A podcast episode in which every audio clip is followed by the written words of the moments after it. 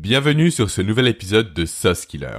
Sauce Killer, le podcast réservé à celles et à ceux qui veulent développer leurs compétences holistiques. Autrement dit, aux personnes qui veulent mettre les neurosciences au service de l'efficacité de leurs compétences. Avant de commencer l'épisode du jour, je tiens rapidement à vous annoncer une bonne nouvelle. Cette bonne nouvelle, c'est la sortie de ma nouvelle formation qui porte sur la neuro-influence. J'ai conçu cette formation pour en parler rapidement de façon accélérée. En fait, cette formation vous permettra, en deux heures à peine, de bénéficier de tous les outils et protocoles nécessaires pour influencer vos amis, vos proches et vos collègues, ainsi que pour mener à bien toutes vos démarches de négociation commerciale. Que cela soit une démarche d'augmentation de salaire auprès de votre responsable, une démarche de négociation d'un crédit immobilier auprès de votre banquier, ou encore une négociation avec un client ou un prospect. Attention, dans cette formation, petit disclaimer en quelque sorte, je parle bien d'influence et non pas de manipulation. N'allez pas vous méprendre un peu sur mes idées. Vu que l'objet de ce podcast du jour n'est pas de vous présenter cette formation en long, en large et en travers, je vous donne accès gratuitement, dès maintenant, via le premier lien en commentaire, à la vidéo d'introduction de la formation, où j'explique son contenu en détail et où je vous parle du codex des besoins, de la règle des 6 ou encore de la structure 4D qui font partie des piliers de la neuroinfluence. Sachant, pour terminer ce message d'introduction, que j'offre actuellement 100 euros sur le prix de la formation à l'occasion de son lancement. Cette offre dure une semaine. Encore une fois, vous avez toutes les informations accessibles via le premier lien en description. Maintenant, attaquons le sujet du jour. Aujourd'hui, je vais vous parler de plusieurs choses. Je vais commencer par vous parler de l'émission Tous en cuisine de Cyril Lignac, après d'addiction au sucre, de déclin des performances mentales, d'évolution cognitive et de réduction de la taille de notre cerveau. Donc j'espère que vous êtes prêts, que vous êtes bien accrochés, que vous êtes bien prêts à écouter ce podcast, car c'est tout un programme qui nous attend aujourd'hui. À l'origine, pourtant, ce n'est pas du tout ce programme-là dont je voulais vous parler.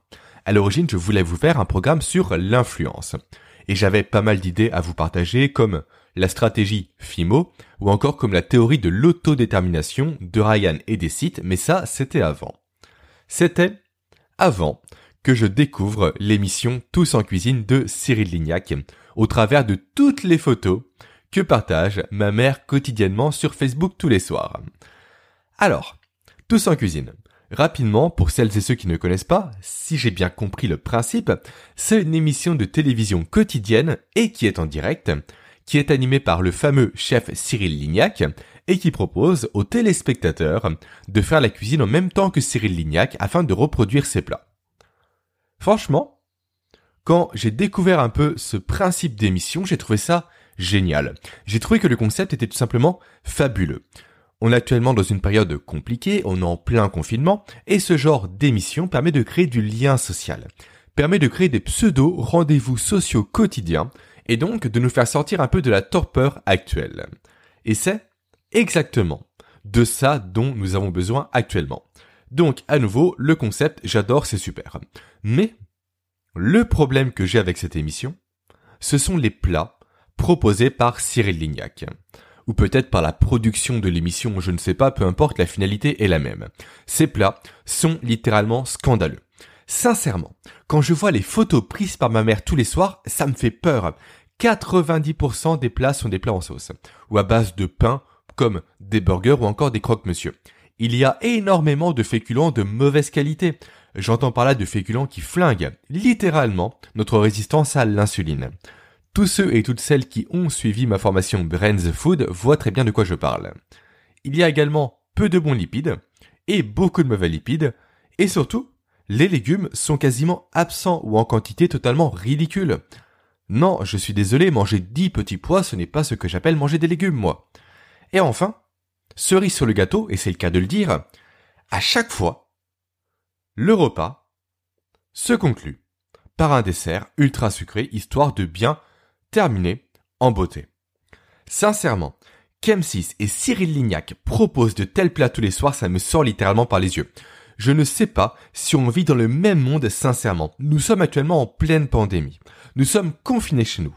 Nous ne faisons pas d'activité physique. Nous sommes privés d'activité physique. Nous avons besoin que d'une seule chose, c'est de renforcer notre organisme pour lutter contre toute infection éventuelle. Que ce soit le Covid-19, la grippe ou autre maladie. Et ce n'est pas en mangeant chaque soir des plats riches en sucre industriel, dépourvus de bons lipides et sans légumes que cela va aider notre corps. C'est l'inverse qui va se produire. En mangeant ce type de plat quotidiennement, on va s'engraisser et on va inflammer notre organisme. Autrement dit, deux facteurs qui vont créer un affaiblissement global de notre système immunitaire. Donc, plutôt que de proposer de telles recettes, il serait tellement plus intelligent de profiter du confinement et de la notoriété de Cyril Lignac pour éduquer les Français à la bonne nourriture, pour apprendre aux Français à cuisiner des aliments sains, des aliments qui ne vont pas ruiner leur santé, mais qui, au contraire, vont la booster. C'est sûr, avec ça, avec ce genre de plat-là, ça va être moins vendeur que des burgers maison, que des gratins en tout genre, et que des desserts en veux-tu en voilà. Mais au moins, avec ça, cette émission serait d'utilité publique. J'ai parfaitement conscience que mon discours ne va pas plaire à tout le monde, et que certaines personnes vont même penser que je vais beaucoup trop loin dans mon raisonnement. Pourtant, je vais rester sur ma position.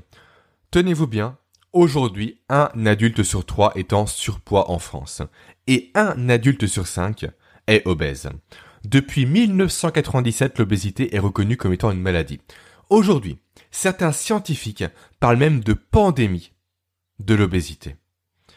Donc, il faut arrêter d'être surpris sur les réseaux sociaux quand on voit la masse de personnes qui se ruent dans les McDrive de McDonald's après leur réouverture. Certaines personnes ont fait plus de 3 heures de queue pour manger un burger et des nuggets. Et j'espère sincèrement que vous n'en faisiez pas partie. Avec de tels comportements, notre société va droit dans le mur. La preuve de tout ça? Actuellement, c'est la première fois de toute l'humanité que le QI moyen en Occident baisse par rapport aux générations précédentes. Je le répète car c'est super important, aujourd'hui, le QI de nos enfants sont inférieurs au QI de nos grands-parents. C'est la première fois de l'humanité que ça arrive. Et la raison à ça, nos mauvaises habitudes alimentaires, on y revient.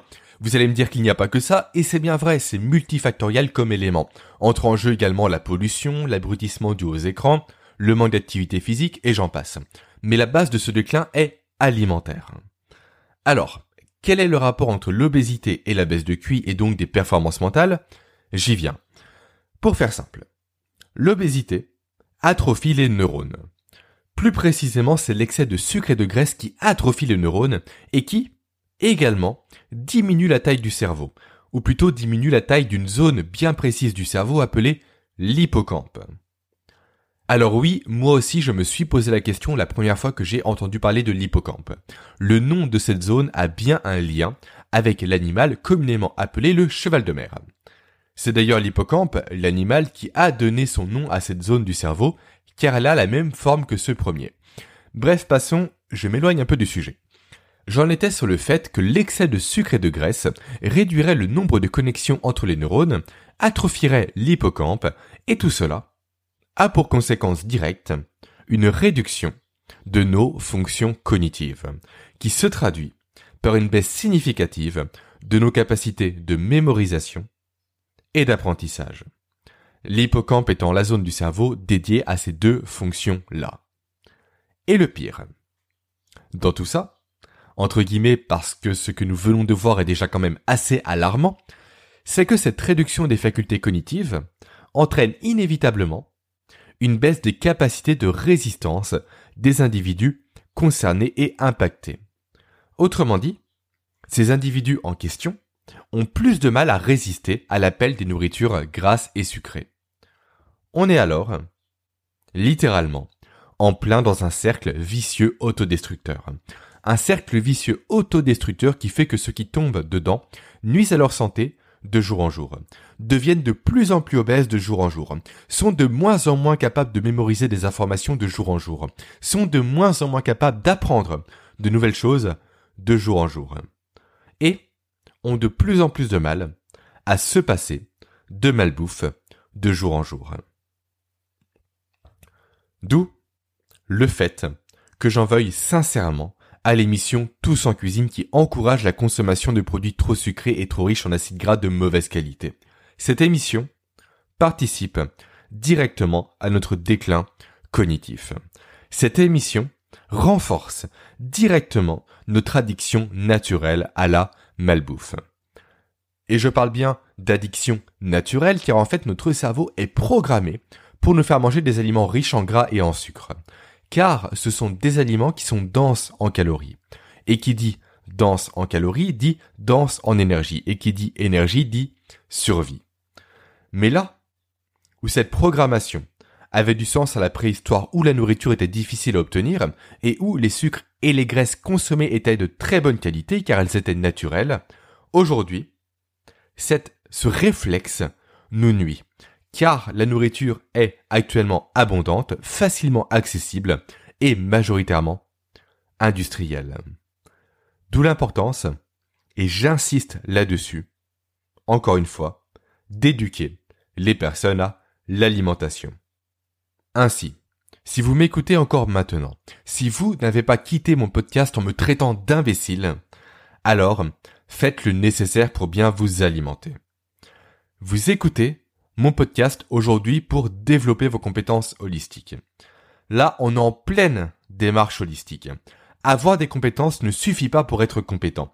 Chercher à être productif avec un cerveau qui n'est pas à son plein potentiel est peine perdue. Chercher à mieux communiquer en ayant constamment des trous de mémoire l'est également. Alors, mangez des légumes à chaque repas.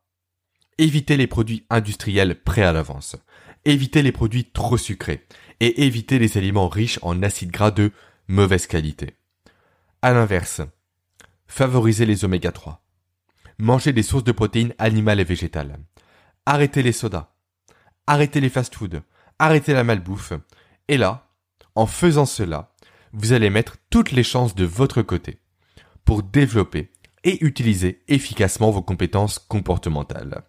C'est par la connaissance de votre cerveau, du fonctionnement de votre organisme et de vos besoins que vous serez à même d'être à votre plein potentiel. À l'origine, je ne comptais pas le faire, mais je vais réouvrir exceptionnellement ma formation Brains the Food pendant une semaine. Dans cette formation accélérée, je vous donne toutes les clés pour vous alimenter de sorte à booster vos performances mentales. Elle dure deux heures, c'est une formation qui est pratique, qui est à appliquer rapidement. Vous avez un lien juste en bas en description pour y accéder. Maintenant, pour terminer, pour conclure ce podcast, si vous souhaitez aller plus loin dans le développement de vos compétences holistiques, je vous invite à rejoindre mes emails privés. Je vous envoie, tous les jours, du lundi au vendredi, à 7 heures du matin, un email personnel pour vous partager des conseils, des études scientifiques ainsi que des outils qui vous aideront à développer ou à renforcer vos compétences. Vous avez un lien juste en bas en description, vous cliquez dessus, vous remplissez le court formulaire, vous faites entrer et dès demain matin, à 7h, vous recevrez mon premier email personnel.